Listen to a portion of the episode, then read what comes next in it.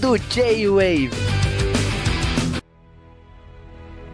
Sejam bem-vindos a mais um J-Wave. O J-Wave da semana é Homem-Aranha de volta ao lar ou regresso a casa, como é lá em Portugal. Porque temos fãs portugueses, só que não. E estamos aqui. Tinha fãs portugueses, cara. Eles existem ainda? Não sei, mas Fãs mande e-mail. Pode. E o Caio já se denunciou, ele está no podcast, olha aí. Ah, olha só, eu existo. Não, você não é a voz do Google. Droga. E além disso, a gente tá com o Dash aqui, E aí? que ficou quieto esse tempo todo. Sim. tem que deixar. O, o Cal custa aparecer nessa gravação. Quando ele aparece, a gente tem que deixar ele brilhar um pouquinho, senão o pessoal fica puto com a gente. Na verdade, isso aqui é só uma gravação. Eles gravaram minha voz fazendo um monte de barulho e aí estão usando só pra colocar de fundo no podcast. A gente gravou Olha, uma hora o Cal falando e a gente vai colando as falas aqui. Google. Brincadeira. Levando, em- levando em consideração o que a Adobe anunciou ano passado, quem sabe daqui uns dois anos aí a gente já não consegue É, já fazer. Seria o futuro dos podcasts. A gente já fez o J-Wave assim, viu? Com por- participante que só gravou as falas dele depois. É, Na verdade, eu já fiz isso várias vezes no J-Wave, pra falar bem a verdade. Mas ninguém nunca soube. Mas beleza, então a gente volta daqui a pouco pra falar tudo de Homem-Aranha de volta ao lar.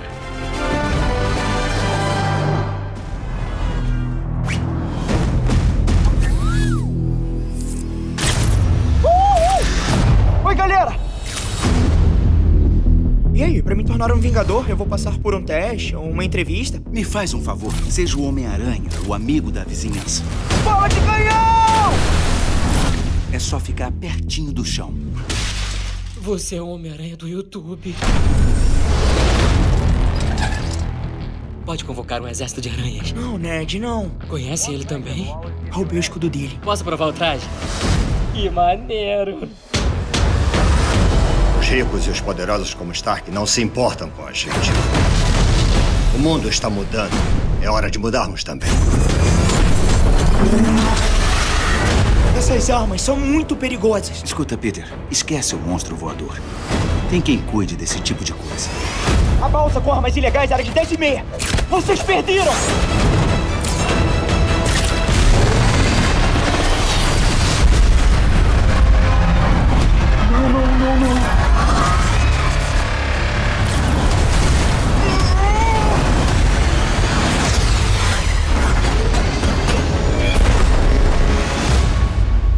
Alguém tivesse morrido?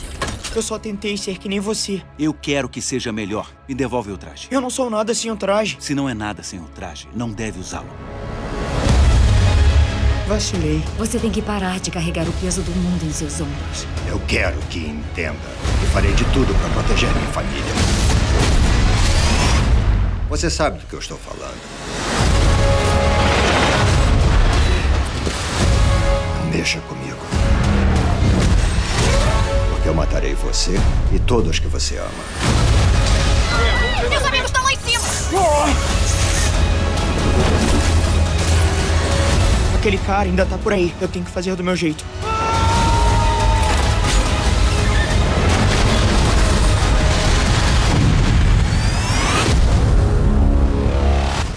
Não faça nenhuma idiotice. Pode deixar. Entendeu? Entendi.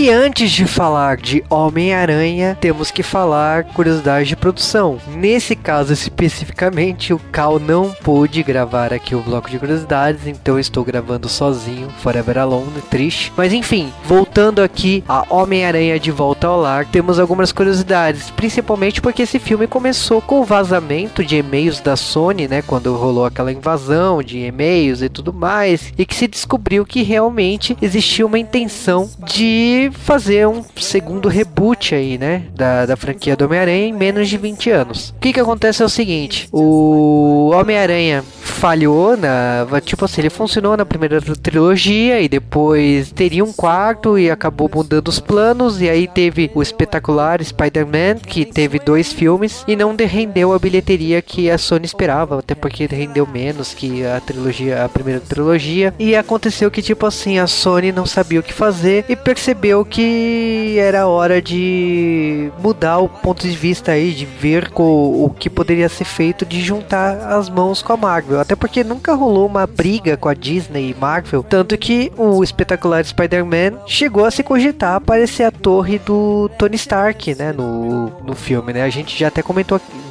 disso aqui no D-Wave. Mas vamos lá, acontece o seguinte: rolou essa parceria, a gente já até comentou aqui várias vezes sobre isso no, nos outros filmes da Marvel, e aconteceu que, tipo assim, não se sabia o que fazer, mas uh, inicialmente eles, a Sony passou o convite de dirigir o novo filme do Homem-Aranha pro Drew Goddard, que era o criador, do, aliás, ele continua sendo o criador do Demolidor, a nova encarnação da Netflix. E ele estava fazendo na naquela época o roteiro do Sexteto Sinistro baseado no universo do espetacular Spider-Man. Então, quando ele assumiu o, a ideia de trabalhar com o Spider-Man, ele é, simplesmente ele quicou, quicou porque é, não era o que ele queria. Mas, enfim, o que, que aconteceu foi o seguinte: começou essa busca novamente. Tava rolando Guerra Civil, precisava de um ator para fazer o, o Homem-Aranha lá no Guerra Civil e ficou assim a reta final vários atores aí, teens, é, bem conhecidos aí, como Nat Wolf, o Asa Butterfield, o Tom Holland, o Timothy Lion James. E aí, tipo assim, começou essa discussão, inclusive que, tipo assim, o Asa Butterfield, que chegou a ser um dos favoritos aí, mas acabou ganhando Tom Holland pela. Eu acho que principalmente pela carisma e pela forma original que ele tentou conseguir o papel, mandando que sabia fazer acrobacia e tudo mais, a facilidade dele com isso. Alguns dizem que o Butterfield cantou vitória da hora, por isso que foi dispensado, mas eu não vou entrar aqui em polêmica sobre isso. Mas, voltando ao filme, o filme, o Guerra Civil, utilizou o ator, como também utilizou a Marisa Tomei como a Tia May. Polêmica e tal, mas o, os diretores lá do Guerra Civil, diretores e roteiristas, falaram que a justificativa da Tia May ser jovem era que, tipo assim, eles não concordavam com a Tia May ser 20, tipo, duas décadas mais velha que a irmã, que seria a mãe do Peter Parker Então, não, né? Vamos fazer uma tia meio jovem eu concordei com essa visão, então beleza. Mas voltando então a Spider-Man, primeiramente o filme herdou, no caso, os dois atores do Homem-Aranha e a tia May, e o Watts ele assumiu a direção do filme. Vale aqui lembrar que tipo assim, o Watts ele inicialmente ele queria fazer um filme do Nick com o Peter Parker. Ele falou que ele imaginava muito isso, os primeiros rascunhos dele é totalmente baseado nisso porque achava que tinha liga,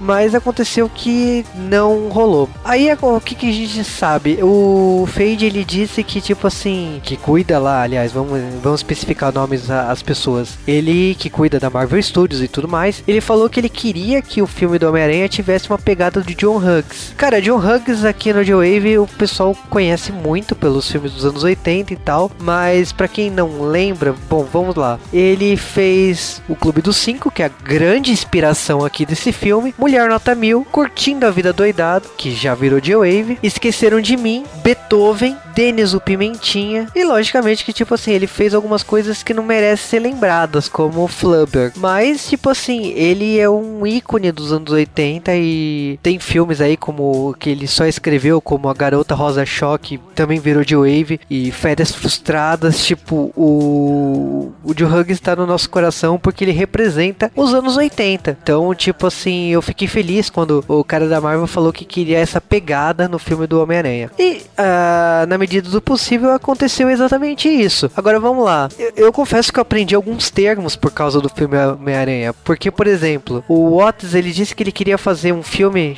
é, na categoria Coming of Age. E o que, que é Coming of Age? É um, um filme que tem. Um, eu não sabia que isso era um gênero, mas é um gênero sobre a, o crescimento de uma juventude, uma maioridade. Então, aquele filme de adolescente na, chegando na fase adulta. Então, ele conseguiu. Eu acredito que seja isso que ele conseguiu. E alguns filmes que ele se baseou nisso foi o Quase Famosos, digam o que quiserem. E um dos meus filmes favoritos dos anos 80 é Namorada de Aluguel, né? Com o Patrick Dempsey. Então, tipo assim, é a, a, as referências, tanto do diretor como o pessoal da Marvel Studios, era pegar coisas dos anos 80, essa pegada adolescente, talvez um pouco inocente dos anos 80. O Otis ele também pegou muitas influências de Ultimate Homem-Aranha e Spider-Man Loves Mary Jane, que foi um quadrinhos bastante original, bastante interessante da forma que foi pensado. Eu acho que também isso ref reflete muito na escolha do elenco na escola do, do Peter Parker. Agora, muita coisa aconteceu assim. Eu, o diretor fala da, da inspiração com o Peter Jackson, né? No sentido de câmera e tudo mais. A escolha da Zendaya, né? Pra Michelle. A escolha do Michael Keaton, que eu, eu diria que, tipo assim, ele chegou a recusar a fazer o papel, mas ele acabou negociando aí com a, com a Sony, conseguiu vo voltar a ter o papel do Abutre, porque ele estava filmando naquela época o Fome de Poder, que é um filme sensacional sobre a história do McDonald's. Ele quase não fez o Homem-Aranha, porque, tipo, nessa época ele realmente estava fazendo o Ray Kroc, que é o, o criador, criador, o cara que pegou a licença do McDonald's e transformando que ele, que ele é hoje, né? Recomendo que vocês corram atrás do filme para tirar suas conclusões. Bom, formando o filme, vamos lá. O filme continuou com essa ideia aí e começou a se, se desenvolver como seria a abordagem, teria o Clarim Diário, não teria, teria personagens que apareceram nos, na, nos, nas duas primeiras versões, não teria. E aí, tipo assim, uma coisa com outra, ele queria, ele queria que, tipo assim, tá, vamos mostrar, mas não vamos mostrar. E ele falou assim: se for pra mostrar o Clarim Diário, eu quero mostrar de uma forma é, atual. Não era o momento ainda para isso acontecer. Então, tipo, por isso que tiraram fora. E eu acho que também isso é uma resposta sobre tudo que tiraram fora. Outra coisa que, tipo assim, o Donald Glover, que foi chamado para entrar no elenco, ele fazia o, a voz do, do, do Homem-Aranha. Então, tipo assim, no desenho animado. Então, lógico, ele é um ator bastante renomado hoje em dia. Ele tá fazendo o filme do, do Star Wars novo, episódio spin-off, né? É, recente do, do Star Wars. Mas ele fez Community, ele fez muitas séries aí. Eu gosto bastante de, dele como ator e, de, de, dublador. E ele veio aqui fazer um vilão que inclusive seria o, o tio do Morales, né? O segundo Ultimate Spider-Man, né? Mas muita coisa aqui que o filme fez foi é, dar uma nova é, roupagem, inclusive a própria roupa do Homem-Aranha, quando deu pro Tony Stark fazer a roupa com inteligência artificial igual o Jarvis, com o rastreamento do, do Peter o tempo todo, com paraquedas, com tantas outras coisas que tipo assim, é, o céu é o limite e isso deu pra, é, deu pra sacar com o Peter e todos os seus poderes aí como Homem-Aranha. Mas uma coisa que tipo assim, o filme continuou em desenvolvimento desenvolvimento. Muita.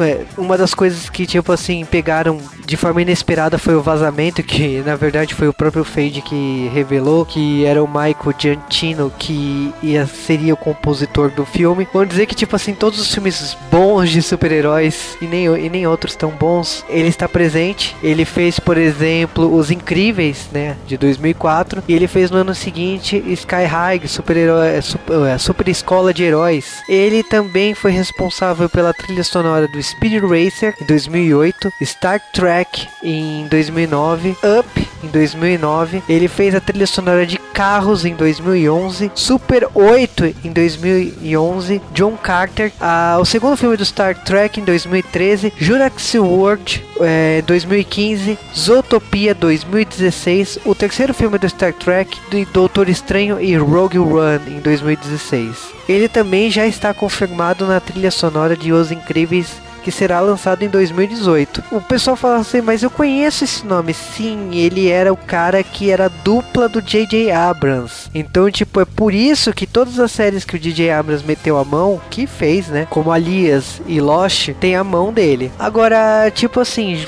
vamos juntar tudo isso aqui. Uma coisa é que a, a Disney e a Sony desenvolveram um contrato de boa fé que significa isso? Que as escolhas que a Disney Marvel toma estão valendo nos filmes da Sony, no caso do Homem-Aranha, e vice-versa. Não se sabe o que vai acontecer mais para frente. O que se sabe é que o modelo de negócio que o Homem-Aranha dessa versão será baseado é em Harry Potter. Então, nesse caso aqui, o Homem-Aranha será baseado em três anos letivos, então será uma trilogia e cada ano num ano da escola. Então, é, seguindo o conceito de Harry Potter. Ah, não sei como que isso vai dar na prática, porque atores crescem muito rápido e o segundo filme do Homem-Aranha só será lançado em 2019. E se continuar nessa linha aí, ah, o próximo filme que se demorar mais, se demorar mais três anos aí, será lançado em 2022. Não sei se os atores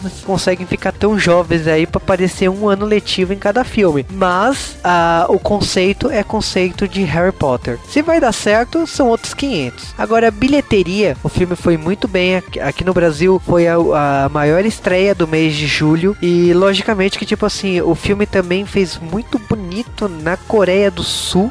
Foi o filme mais assistido na Coreia do Sul até o momento de 2017. A Reca, tipo assim, lógico, o filme ainda tá contando na bilheteria e tudo mais, mas já passou de 600 milhões. Logicamente, perde de Mulher Maravilha, mas Mulher Maravilha tem muitos outros argumentos e muitos outros é, motivos de ser bem mais relevante do que o Homem-Aranha. É a primeira versão em quatro décadas, é um filme que atravessou mais de 20 anos em planejamento, em, é, tipo, tem a razão de estamos, estarmos vivendo uma conquista do feminismo no atual momento, então é por isso que Mulher Maravilha, nesse momento, é muito mais relevante do que o Homem-Aranha. E é até porque é a terceira versão do Homem-Aranha em 20 anos, e enfim, tem gente que não quer saber mais de Homem-Aranha na altura do campeonato. E eu acho que totalmente prescindível, é totalmente recomendado assistir Mulher Maravilha. Logicamente que, tipo assim, vocês querem saber o que, que foi o Homem-Aranha. Então eu deixo vocês aqui para saber tudo sobre o que a gente achou do novo filme do Homem-Aranha.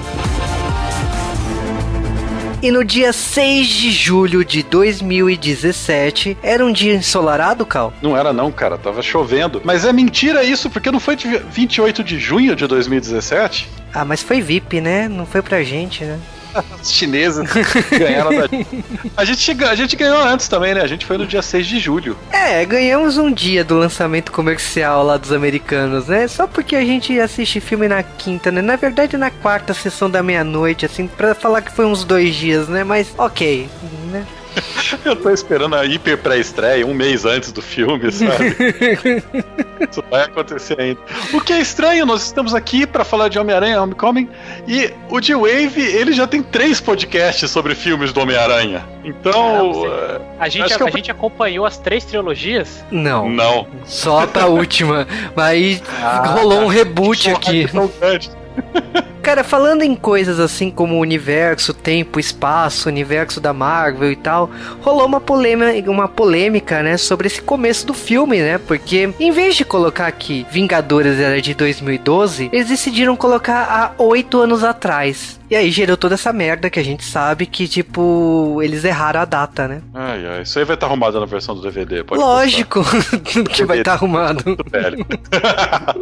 Mas vamos lá, falando sério, o filme começa com os destroços de Nova York depois dos Vingadores e praticamente tipo assim, a cidade tá se reconstruindo, mas existe um jeitinho, eu poderia dizer que era um jeitinho brasileiro para poder ganhar um dinheiro em cima, né? A pessoa contrata empresas, né? As empresas lá nos Estados Unidos, em vez daqui de ser o governo, elas tentam pegar contratos delas mesmas para limpar tudo e ganhar dinheiro. E essa é a história do nosso personagem, o Beetlejuice. Parabéns por lembrar do melhor personagem desse ator, né? Parabéns. É, é, é sim. Mas a gente descobre, na verdade, nesse começo, que não, esse contrato não é dele, esse contrato é do Tony Stark. Quer dizer, e o aí... contrato era dele, né? Só que é o Tony Stark dá a carteirada, pagou mais, então, né? Eu acho que é assim que funciona a vida, cara. A gente aprendeu isso já. Você vai ficando tipo velho, isso, você né, cara? Mas quando eu vi aquilo, eu não fiquei tão bolado por causa disso. Falei, caraca, velho, que bosta. Pior que assim no vida real também. É que a gente mora no Brasil. O Brasil é assim, né? Os americanos. pra eles deve ser estranho, né? Mas uh, o Tony Stark dá uma carteirada porque o prédio é bem na frente do prédio dele e tal. Enfim, o que, que o cara queria fazer era tirar os destroços e ele tava de boa com isso, mas na verdade ele queria revender esses destroços aí, ele queria trabalhar com isso. E isso não impediu dele, porque ele já tinha começado o serviço. E isso fez com que, tipo assim, ele entrasse no ramo da, podemos dizer, da máfia aí, em dar poder de guerra para os bandidos, né? É aquela frase, né? Ou você morre sendo o Batman, ou você vive o suficiente para virar o Abutre. Teve outros papéis relevantes dele no meio do caminho, mas bom, sim.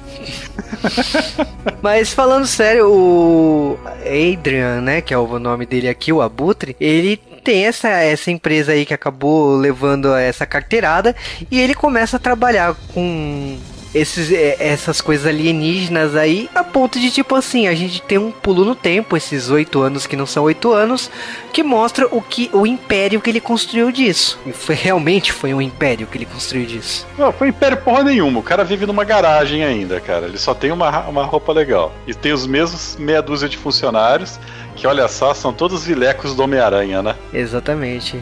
Inclusive alguns sendo, né, sendo até substituídos durante o próprio filme.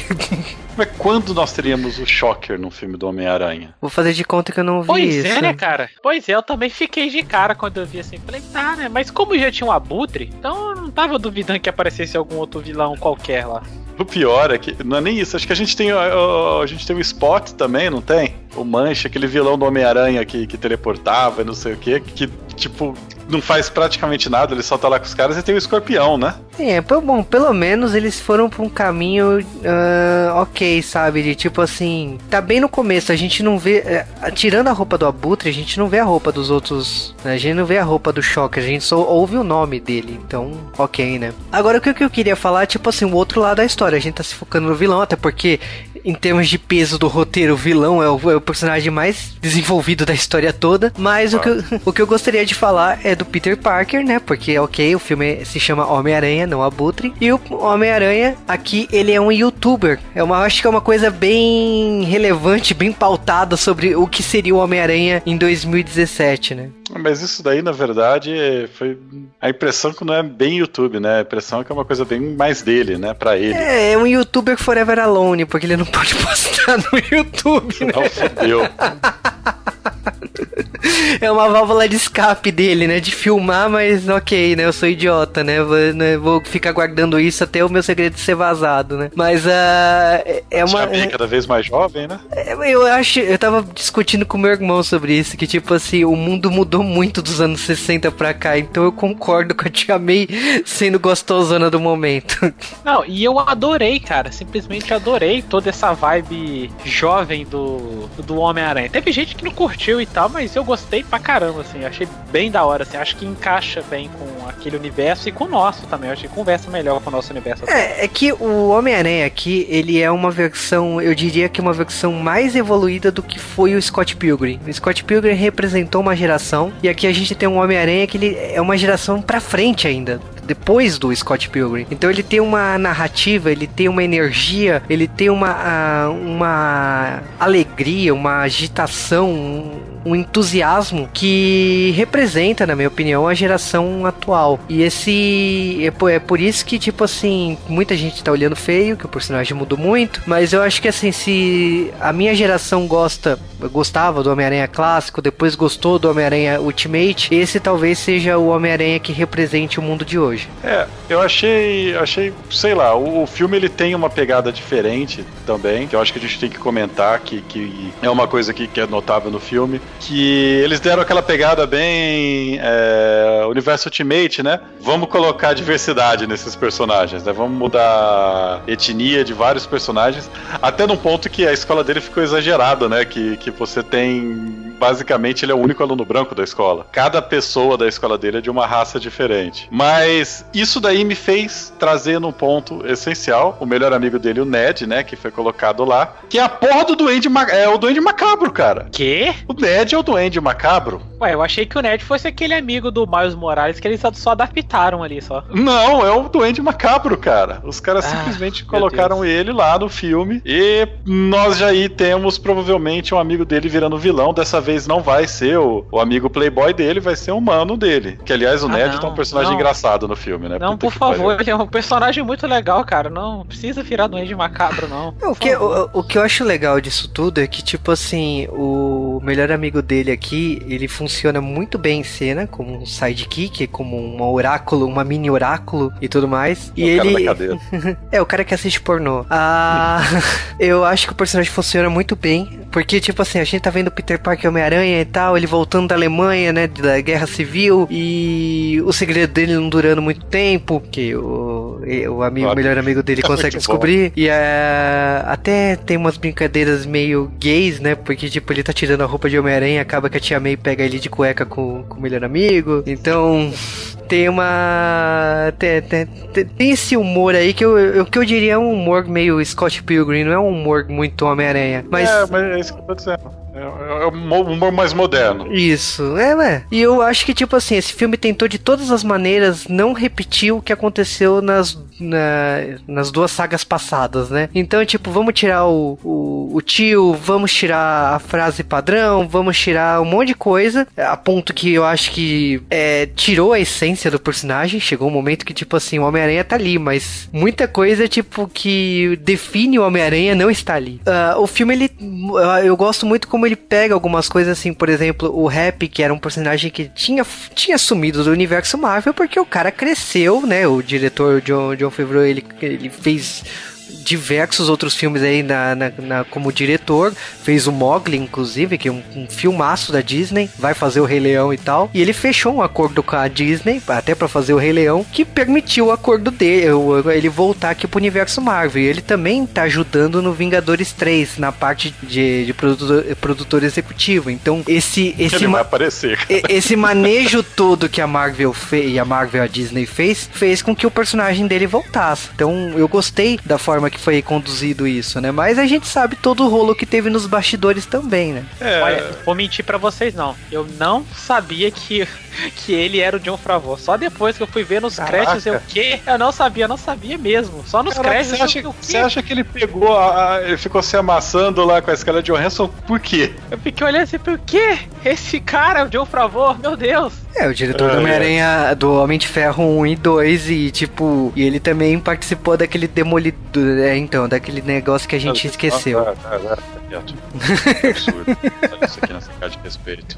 Mas, falando sério, o, o Peter Parker ele tem essa. é, é, mostra ele no colégio, os amigos dele, tem essa questão da etnia que realmente todo mundo mudou aqui. O, o, Fla- o Flash aqui até virou indiano, né? Nessa versão aqui, né? É, o Flash virou. É, eu falo pênis, você fala Parker. É uma piada que eu fiquei de cara. Eu não acreditei que eu estava ouvindo ela. O que que tá acontecendo, meu Deus? É, Mas, cara, a, gente, a gente tá falando de um filme que ele pegou muito da. Aliás, uma coisa que a Killjoy sempre falou: que um diretor que a gente gosta muito, e um filme que ainda não virou de Wave, que é o Clube dos Cinco. Muito da essência do Clube dos Cinco está aqui. Inclusive, o Homem-Aranha ganhou um pôster do Clube dos Cinco com os personagens, né? Que ótimo, cara, que nem Power Rangers. Mas, é, é, eu não sei, mesmo, mesmo os personagens que eles foram colocando e tal, pra- se você leu.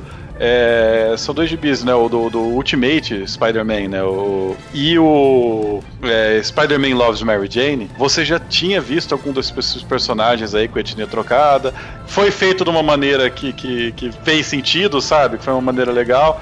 É, inclusive naquele desenho do Ultimate Spider-Man, se eu não me engano, a Liz já era negra, que foi também a namoradinha do Spider-Man, lembra? Uhum. Que foi uma coisa legal. Então tudo bem, eu achei, ah, pegaram isso daí, não estão fazendo da maneira correta, certo? Não estão fazendo igual uma certa editora que empurra isso na nossa goela, que é essa mesma. E falei, puta, parabéns, a Marvel tá, tá fazendo direito, isso e tal.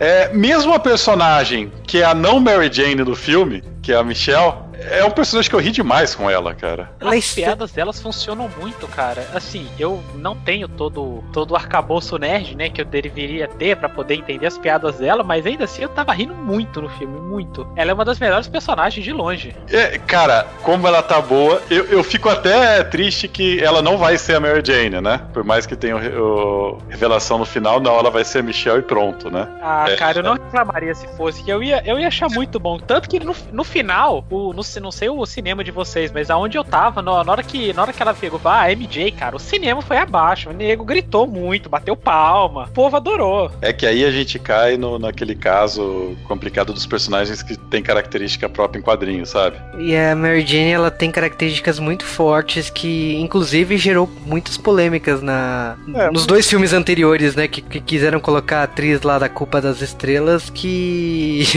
ela foi tirada da força. Dizem que ela, ela forçou ela a ser demitida, né? Mas gerou ah. muita polêmica porque ela não era gostosona o suficiente pro papel, né? É, tem, tem alguns personagens que são complicados você fazer isso, tem outros que, que, que basicamente não, não, não, não afetam em nada, né? E tem, inclusive tem personagens que são protagonistas que não afetam em nada fazer isso. Eu sinceramente achei que a gente ia ter o Miles Morales nesse filme, sabe? Quando eu ficava vendo o Gordinho, até ele fala o nome dele, eu achava que ele ia falar Miles, sabe? Porque ia ser uma, uma maneira excelente de trocarem o Homem-Aranha rápido, né? É, mas, mas acho, o Homem-Aranha. Eu o... acho que ele vai aparecer, cara. Então, mas que aí vai... que tá. O personagem Miles Morales é citado na história, né? Porque a gente tem que lembrar que tem o personagem Harry Davis, que é interpretado pelo Donald Glover, e ele, tipo assim, ele cita que ele tem um sobrinho. O sobrinho dele uhum. nos quadrinhos é o Miles Morales e foi confirmado isso. Então o personagem existe no universo do cinema. É, vale lembrar que o Homem-Aranha tem ainda coisas coisas que eu acho que tem chance de aparecer nesse universo, né? A Silk espero que não, mas a, a Spider-Gwen tem uma chance minúscula de aparecer, né? Vamos esperar o que pode acontecer nesse universo. Mas de qualquer maneira, a gente tá enrolando isso daqui porque a história do filme é extremamente curta. A história do filme é, é essa tribulação do Homem-Aranha tentando pegar a Liz, né? O que não vai acontecer. E, ao mesmo tempo, ele tentando é, enfrentar, é,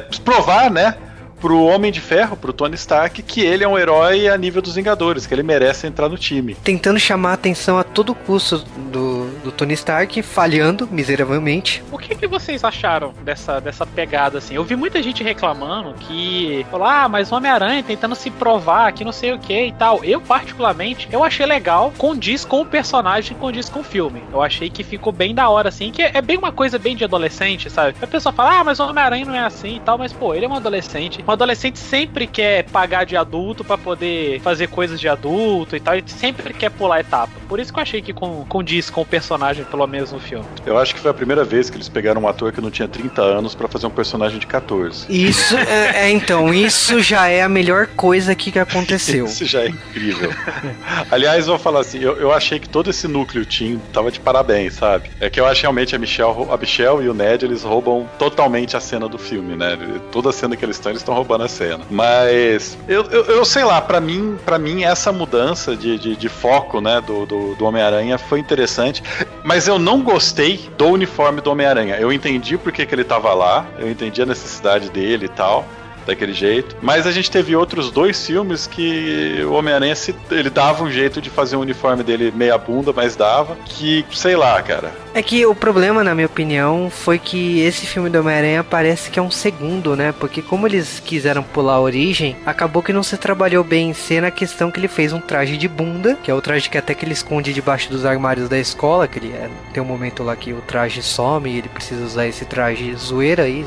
Mas então, tipo assim, não se desenvolveu muito a questão dele usar o traje zoado, né? Que é praticamente o traje igual o cara do Kick-Ass fez, né? Sabe? Com, com um pedaço de cada coisa aí. No caso, ele pegou uma blusa, uma calça, uma máscara zoada, né? Junto com a, com a, com a blusa dele e formou o traje do Homem-Aranha. E acabou que Tony Stark num, em dois dias fez uma roupa que inclusive é melhor que a armadura dele, né? Porque tem piloto automático e não é uma armadura, né? Maleável e tal, né? Muito mais avançada. Então pareceu muito referência do que foi o Guerra Civil, né? A questão do personagem do Homem-Aranha no, no Guerra Civil. Aquele traje que é muito melhor que a roupa do Homem de Ferro. Mas eu gostei da questão de, tipo assim, ele hackear a roupa, né? A roupa ser um RPG, né? Você precisa passar de níveis para você é, desbloquear as coisas.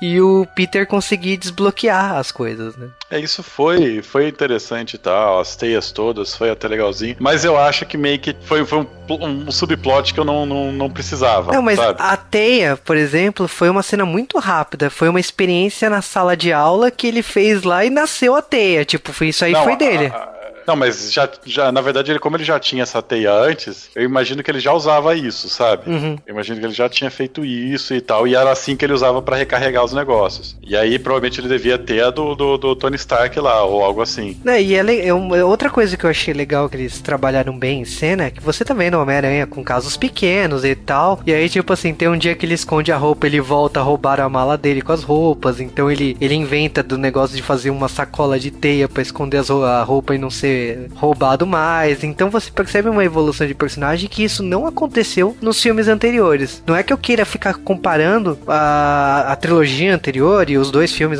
da- da- do reboot anterior, mas eu achei legal algumas teclas que, tipo assim, nos quadrinhos sempre existiu e nunca tinha sido pensado isso na transição pro cinema. Então eu acho legal quando. é, ah, o Homem-Aranha mudou, mas tem muitas coisas ali que realmente eh, tá igualzinho dos quadrinhos. É, mas você vê que a história desse filme, ela, ela é uma coisa que eu tava sentindo muita falta, sabe? Que era uma história, não tenho que salvar o mundo. É uma história É- que, tipo, também. É local. Né, então, mas é uma história no colégio, né? Que, tipo, o, me incomodava muito você cres...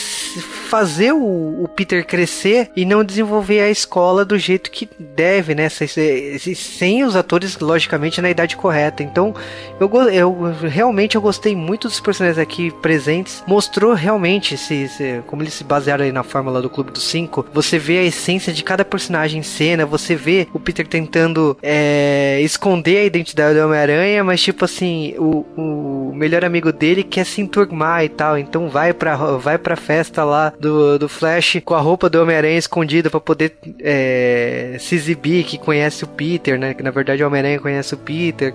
Então você vê coisas ali que são do universo adolescente, são trabalhadas do jeito que um, um jovem pensaria, e essa coisa é, pequena, você vê tipo o grupo de bandidos com as máscaras dos Vingadores e piadas sobre isso, e acaba acertando o restaurante, a lanchonete do outro lado, que é uma lanchonete que ele frequenta. Então eu acho legal esse cotidiano, dá uma vontade de, por exemplo, ver um seriado do Homem desse Homem-Aranha presente aí, né? Como o Cal falou, uma das coisas que mais, mais me chamou a atenção nesse filme foi essa parte de serem problemas mundanos que o Homem-Aranha tá enfrentando. Os outros filmes da Marvel, todos em sua maioria, são todos problemas muito grandiosos e tal. E o do Homem-Aranha não, é uma coisa ali, ele fica no bairro, ele passa perrengue. Cara, aqui, o que que é aquela cena dele saindo da festa, chegando no meio do campo de golfe e tampando a, a teia pro alto e ela não pegando em lugar nenhum e ele tendo que correr? Cara, mas aquilo eu rachei de rir, cara. É muito boa essa cena. Agora Você ele, ele- tendo que correr e passando, curtindo a vida doidada, aquilo lá foi desnecessário, mas eu ri que nem um animal. Ah, então, eu, então eu, vi- eu vi outras pessoas reclamando disso, calma, mas você tem que entender que tem, tem uma geração, tem uma galera que não conhece.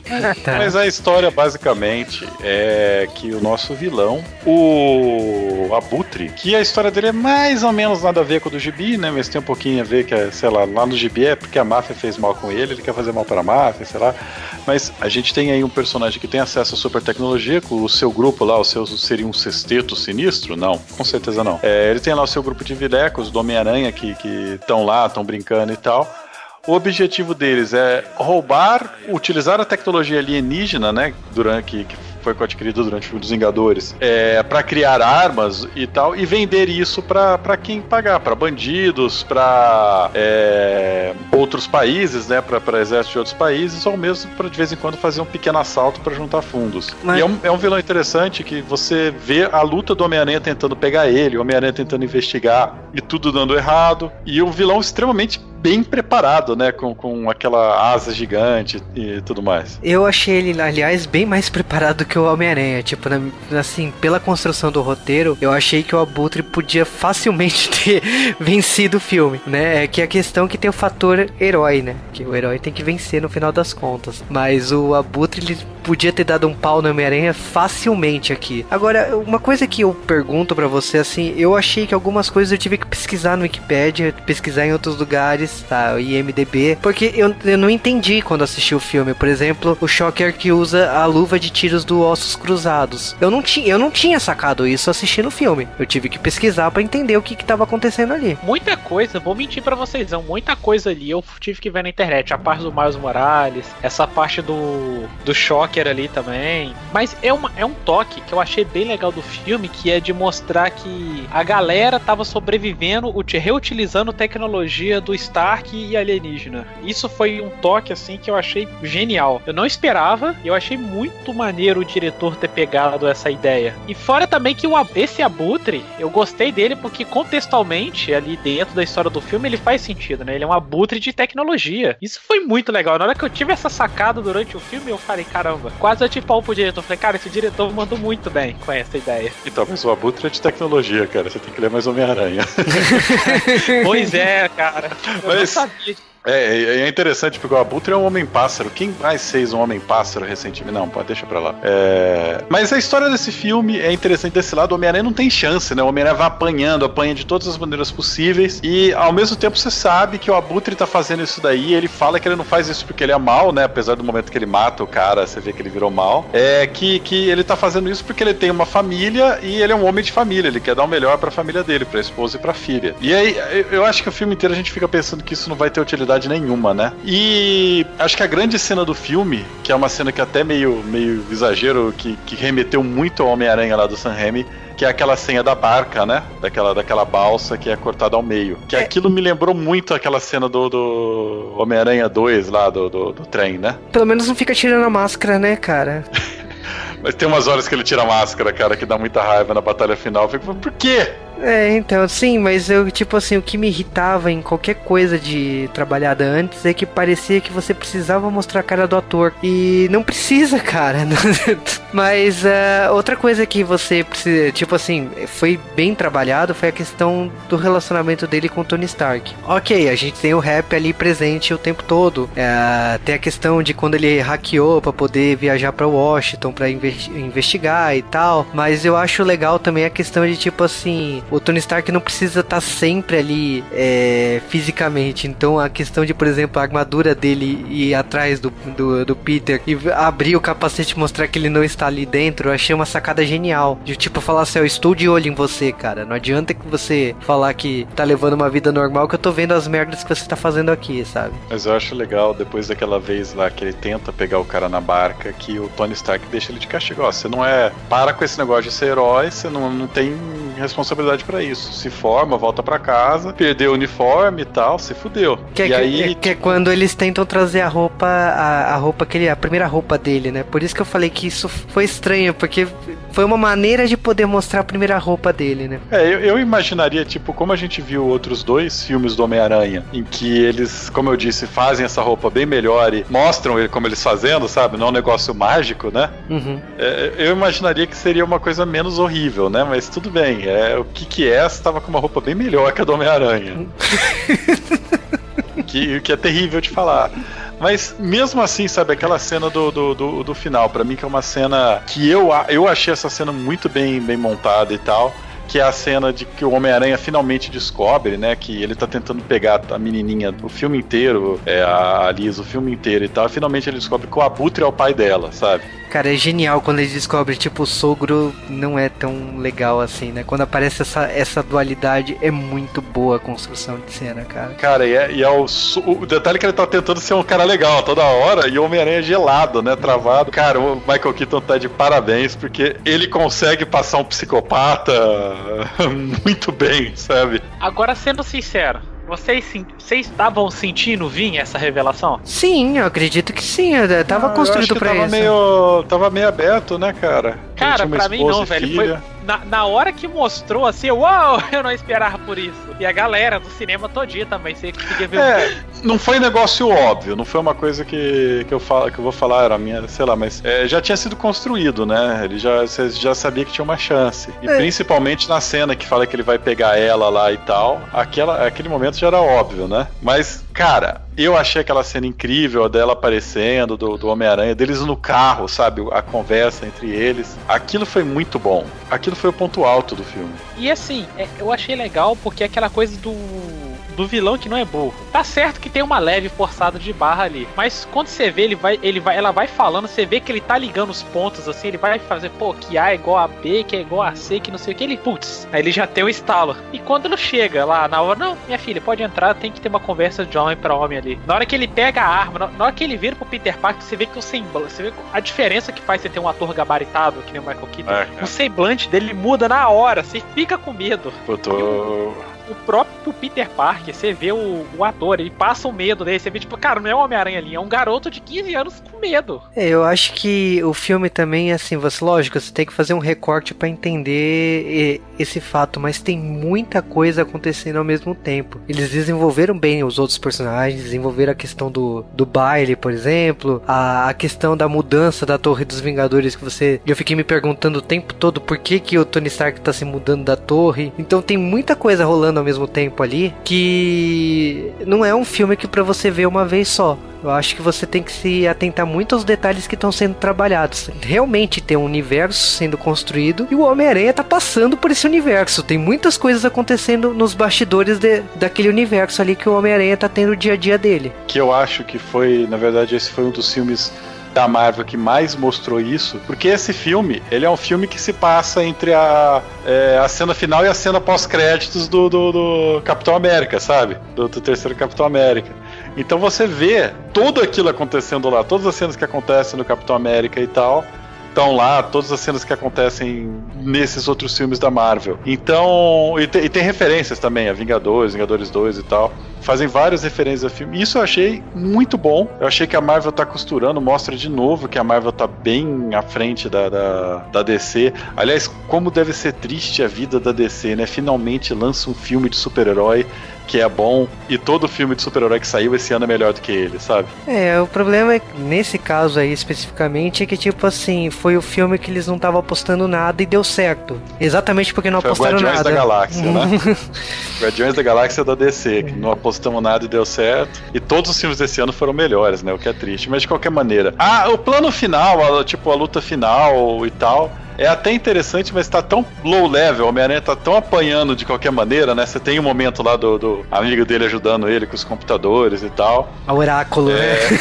Tá dando uma de oráculo. mas é tão low level, né? O plano dele é terrível, né? Eu vou roubar o avião do Homem de Ferro sem muitas explicações e por aí vai uma luta com um avião em cima de Nova York. Eu achei isso muito corajoso dos diretores. Colocar um avião em queda em Nova York, sabe? É, parabéns. Parando para pensar é, assim. Eu acho que é o momento que você vê, dando rasante nos prédios, é o momento que você vê que talvez a ferida esteja cicatrizando já, sabe? Uhum. Já, já existe uma geração toda que não sabe o que foi o, o 11 de setembro, que, que já não sente a dor daquilo, né? Como, como foi no caso, não foi o caso do primeiro Homem-Aranha que teve que ser mudado por causa disso, né? Então, olha só que estranho, né, cara? Mas sei lá, a luta final não achei uma luta final espetacular, mas eu... o final do filme eu achei legal até, sabe? Cara, eu acho que, tipo assim, é a questão do protagonista, sabe? Sabe o fator protagonista? Porque não era pro, pro Homem-Aranha vencer. Pra mim, o Abutre teria vencido tranquilamente ali. E eu, cara, é tipo assim, é o que eu falei, o roteiro determina isso. Por isso que eu aceitei aquilo, mas sinceramente, não acho que o Abutre teria perdido ali. E eu achei legal você fugir do piegas de vamos matar o vilão. Então vamos. Eu, isso eu achei bom. Dele, dele salvar o vilão foi excelente. E de não. Tipo, o avião não tem uma bomba que vai destruir o mundo se, ela, se ele cair, sabe? Era só um fator de ganhar dinheiro, cara. Só isso. Não vai mudar nada, sabe? A vida de todo mundo vai continuar igual. E aí a gente tem assim, beleza, ele foi preso, tem, uma, tem um recado aí pro Peter, né? Do, acaba com o Butre, ele, tipo, e tá ali, ele sabe das coisas. Tem a mudança da Liz, né? Que a Liz vai, vai pra outro lugar. A gente pode até pensar que de repente vai ser trabalhado isso melhor, de repente até pode gerar um spin-off disso. E a gente tem a questão do final, que a gente. No, o Tony Stark, né? Ele chamando o Peter pra morar na, na Torre dos Vingadores, não na torre, né? Porque ele se mudou. E ele é questão de mostrar um novo traje e também falar que, olha, cara, você vai ter que fazer a mesma coisa que eu fiz. Você vai ter que se declarar que, eu, que você é o Homem-Aranha. Que é uma coisa que te remete muito à Guerra Civil. Por mais que Guerra Civil já tenha, já tenha passado, né? No, nos cinemas, né? Então, eu não senti muito essa vibe de você vai ter que se revelar. Eu senti mais a vibe de, olha, aquele é seu uniforme novo e a gente vai apresentar você pra mídia como o novo membro dos Vingadores. Eu não senti tanto essa de revelar a identidade. É que, cara, um momento no filme, é, tipo assim, toda vez que tá aparecendo o Capitão América, a gente tá achando engraçado, e- mas tem uma fala que me chamou muita atenção na escola que fala assim: é, a gente tem que passar esses filmes e o cara é um foragido. Um dos professores de educação física fala isso, né? Isso, exatamente. E aí, tipo assim, você sabe que o Capitão América é um personagem que virou vilão, teoricamente, né? Não nos quadrinhos que tá uma. Bom, enfim. Mas a. é.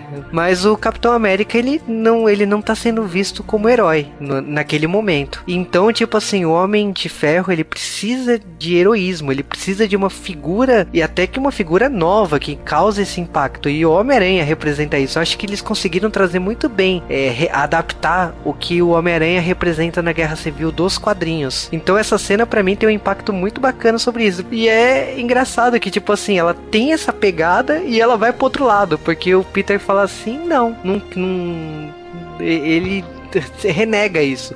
Era uma coisa que ele lutou o filme inteiro, ele sempre quis aquilo, ele sempre quis virar um vingador e tal.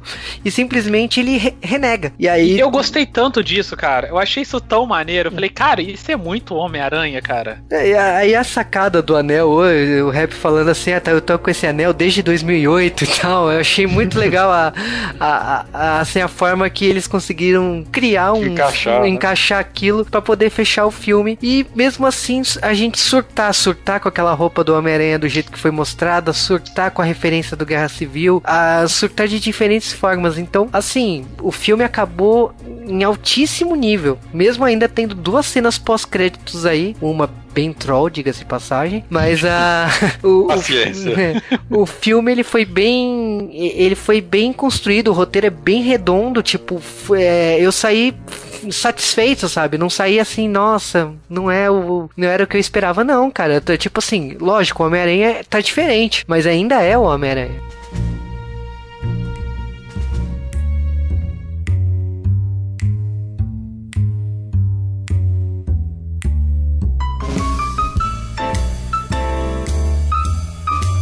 Homem-Aranha de Volta ao Lar. É, esse título, inclusive, muita gente tá falando, ah, porque ele tá de volta na Marvel. É, não sei, sim, provavelmente, com certeza. É, depois de cinco filmes do Homem-Aranha que a gente teve, que com Homem-Aranhas que estavam próximos, mas não estavam quase lá, ou estavam bem distantes, ou que eram Tobey Maguire, sabe? Depois de muitos desses filmes, a gente finalmente teve um filme do Homem-Aranha que a gente sente que tá vendo Homem-Aranha, sabe? A gente não sente que tá vendo algum tipo de forçação. É... Apesar de, sei lá, os outros dois, os outros dois Homens-Aranhas, eles, claro, tem coisas que eles fizeram melhor do que esse, né? Mas esse aqui eu acho que é bem fácil falar que ele é o melhor filme do Homem-Aranha até agora.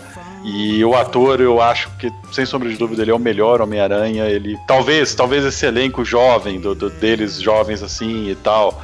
Personagens que não são tão comuns, não são tão famosos do Homem-Aranha aparecendo lá, como, como os amigos dele e tal. Talvez isso não seja legal. É, talvez o fato desse filme ter vindo aqui no finalzinho dessa fase da Marvel, o que significa que a gente não sabe o que vai acontecer depois do, do próximo filme dos Vingadores, né? A gente não sabe realmente se esse Homem-Aranha vai continuar ou como vai continuar, né? Mas mesmo assim, eu acho legal, eu gostei muito e recomendaria que todo mundo que assistiu algum filme do Homem-Aranha esqueça que assistiu e assista esse, porque vai se divertir. Só que vai com a advertência de que se você não é fã do universo Marvel dos cinemas, dos filmes que a Marvel lançou, você vai ficar um peixe fora d'água neste filme. Cara, esse filme do Homem-Aranha, eu curti pra caramba também.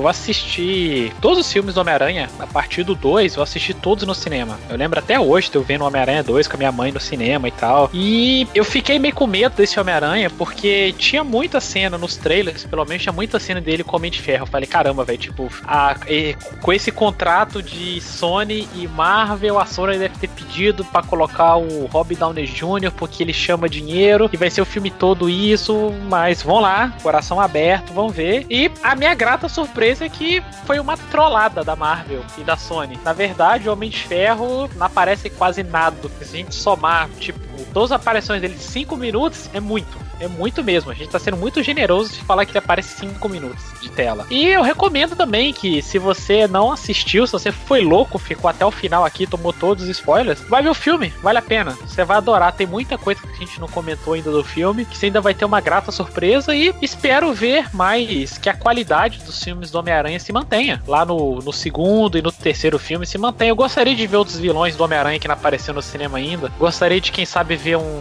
ver um mistério, um Craven, alguns vilões assim mais ocultos, um Hidroman da vida. Quero ver essas coisas diferentes assim no Homem-Aranha aí. Seja limpinho, cara.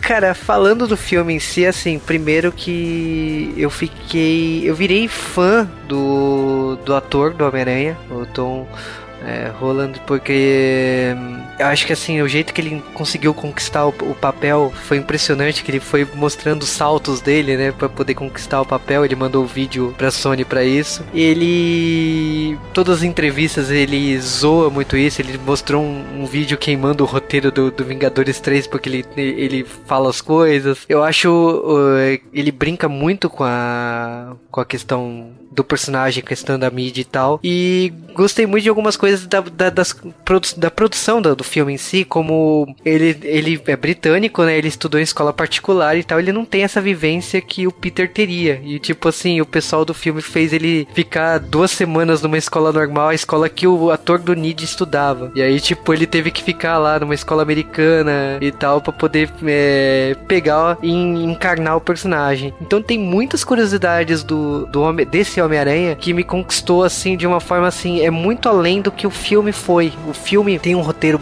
é, bem construído, tem uma boa direção, tem um vilão que sobre, se sobressai muito mais do que o Homem-Aranha representa. Tem a questão do Homem de Ferro que representa passando a tocha, né? A gente tá vendo que tipo o universo da Marvel tá apresentando novos heróis e tá na hora dos antigos sair de cena. Isso está sendo bem é, evidente, está sendo também visível que alguns fatos que o Homem-Aranha está tá acontecendo com a vida do personagem é meio que passando, pegando a, a tocha do que o Homem de Ferro foi no passado, 10 anos atrás. E eu espero muito dessa, dessa saga. Gostei do que foi mostrado aqui, gostei do que da descrição aí do Vingadores 3, o trailer já é, explorando o, uma coisa que faltou aqui no personagem, que é um, um dos poderes que define o Homem-Aranha. Então acho que todo mundo já entendeu o que eu tô falando. Ah, o, o não, não tem sentido sentido o que você falou. O quê? Ah, ah, ah, ah, ah. mas, mas eu acho que o, esse Homem-Aranha merece ser visto, merece ser encarado aí. Lógico que tem sempre um fã chato que vai falar assim: não é exatamente como eu lia quando eu era criança. Cara, aceita que dói menos, tá? Nunca vão fazer. Não, cara, eu vou brigar até o fim. Ah, cara, é que tipo assim. Não nu... me conhece, caramba. Nunca vão fazer do jeito que, tipo, era antigamente. E quando fez, quando o Sam Raimi fez, cara, ficou caricato demais. Então, sei lá, cara, sinceramente, tipo assim, quanto for menos uh, fiel nesse ponto, para mim é melhor, sabe? Eu aceito Cara, que eu vivi um Homem-Aranha no passado. O Peter Parker sempre foi meu herói porque ele é o único super-herói que tem entrada de calvície, cara. Então. Obrigado, eu acho que isso foi um bom final.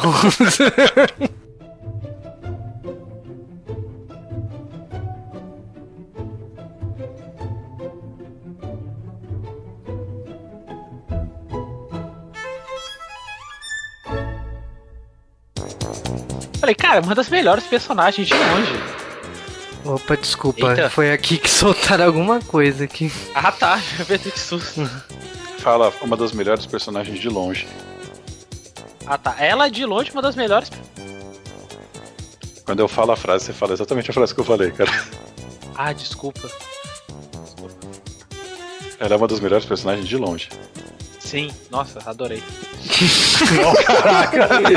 Deixa, só repete a frase pra poder conectar, só repete, pra gente cortar e barulho deu essa frase aí. Ah, aí, tá, eu falo que ela é uma das melhores Você só fala, isso, é, isso. Não, você fala exatamente, ela é uma das melhores personagens, de longe. Tá. Que eu achei, sinceramente, que a gente ia ter o Evo, o Evo Morales. É... Então o John Favor teve que teve que pedir, com certeza ele deve ter, deve ter colocado um dedinho ali, gente, ó o pessoal não entendeu ali, não vai pegar a referência, vamos botar na TV, que é pra essa galera nova poder entender qual é a referência direta. Só lembrando que não foi ele que dirigiu o filme, hein? É John Watts. o diretor do filme. Isso, tá certo. Está certo ou estou errado jogo? É muito John. Não, são Johns, mas são Johns diferentes.